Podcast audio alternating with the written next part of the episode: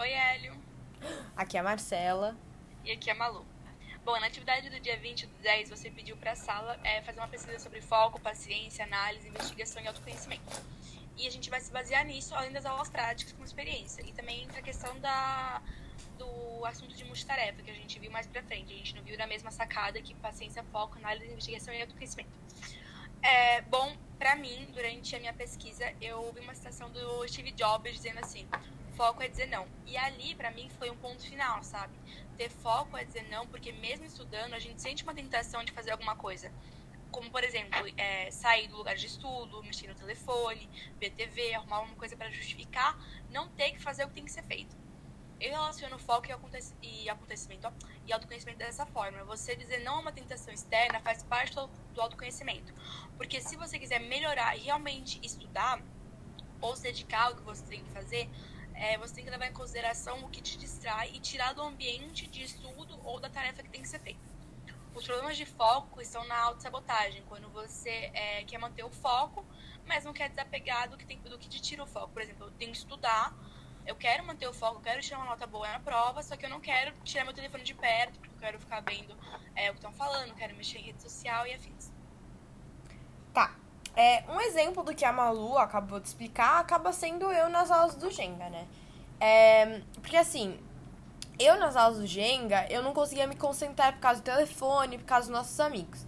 Enfim, e tem horas que até ok, uma distração ou outra, mas a longo prazo é desgastante e acaba sendo prejudicial a mim, como a Malu falou. É, a situação do Steve Jobs é, entra quando alguns dos meus amigos me chamavam para fazer alguma coisa e eu respondia, agora não, fulano, sabe? E outra coisa, ainda batendo na tecla do, na tecla, desculpa, do que eu e a Malu falamos, é que o foco e o, auto, é que o foco e o autoconhecimento é, andam um ao lado do outro. Então, é, quando você desenvolve um, pega o gancho para desenvolver o outro. E essa é a parte que beneficia.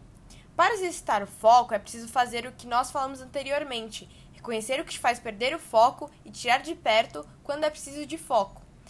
É, assim, e agora, nosso próximo tópico vai ser sobre multitarefa.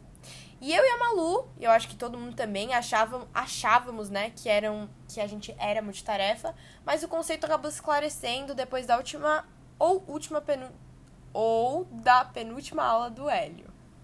Bom, eu em especial eu me achava tipo extremamente multitarefa, entendeu? Mas na aula a gente viu que o conceito popular de multitarefa ele é meio falso.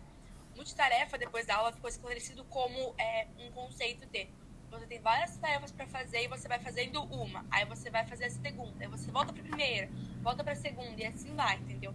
E quando você faz isso, você literalmente, por conta da sobrecarga de tarefa, entrega um resultado parcial a satisfatório, mas não o melhor que você tem a oferecer realmente. E além disso, você não dedica o tempo todo para apenas uma tarefa, e sim você vai intercalando o tempo que você tem.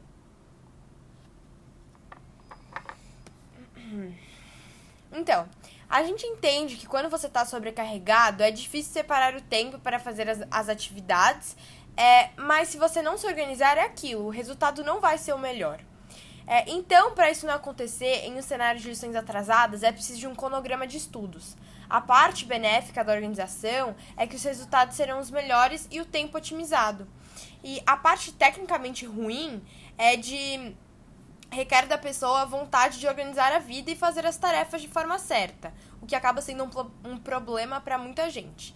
Reconhecer que a gente que nós não somos multitarefa também faz parte do autoconhecimento e aceitar que nós não somos multitarefas e fazer um cronograma de estudos aborda o foco.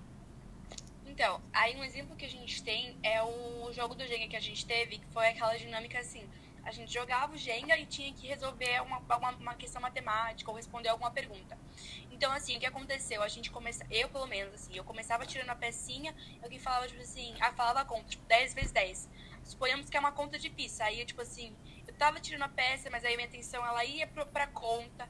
Aí eu lembrava que eu tinha que fazer o um negócio do Jenga, aí eu lembrava da conta, entendeu?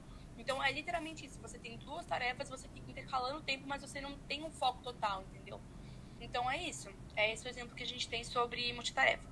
Daí aí, né, no exemplo que a Malu acabou de dar, a gente consegue ver que, assim, não foi só eu e a Malu que não conseguimos fazer o jogo. Foi todo mundo do nosso grupo, entendeu? Então, ah, alguém dava uma conta difícil, todo mundo ria. Só que na hora da pessoa fazer, a pessoa não conseguia fazer, a pessoa ficava estressada e que é o que eu vou explicar um pouquinho sobre agora. E que é o nosso penúltimo tópico, basicamente, que vai ser sobre paciência. Assim, todo mundo acha que é paciente até ser colocado em uma situação que vai provar o contrário. Entendeu? É, eu, pelo menos, é, acho que uma pessoa pode ser paciente quando quer. Porém, de uma certa forma, a pessoa não consegue escolher assim, nossa, eu vou ser paciente até tal, tal, tal momento, só que o momento ela vai acabar perdendo a paciência porque ela se esgota. E com a pandemia, no meu ponto de vista, pelo menos, é, com a vinda né, de, de novas ondas tecnológicas, desculpa, é, é, ver as pessoas que te faziam bem pelo celular acaba sendo muito estressante, porque a maioria das situações do cotidiano, ela sempre tem uma sensação de, de urgência, de fazer agora, o que acaba provocando a ansiedade, o estresse e acaba diminuindo a nossa paciência. E a ansiedade, por exemplo, ela tá ligada à falta de paciência. Afinal, os mecanismos é, de apressamento a qual, estamos, a qual estamos submetidos regularmente são o oposto da espera. Então, com as aulas, a gente tenta aprender de, as formas de como lidar com essa falta de paciência. E com isso, né, a gente fecha o tema falando que ter paciência é entender o que te faz bem parte de você mesmo. Desde o ano passado, o Hélio tenta nos ensinar sobre autocontrole, autoconhecimento etc. E isso vai ajudar a controlar a falta. Isso ajuda a gente a controlar a falta de paciência. Aprender a sobrepor a razão à emoção, exacerba, é, desculpa, é, aprender a sobrepor a razão à emoção é extremamente benéfico, assim como aprender a entender as razões que levam ter, é, a gente ter impaciência e aprender a analisar e controlar com o que a gente aprendeu nas aulas. E é isso, Hélio. Obrigada por ter escutado. Tchau, Hélio.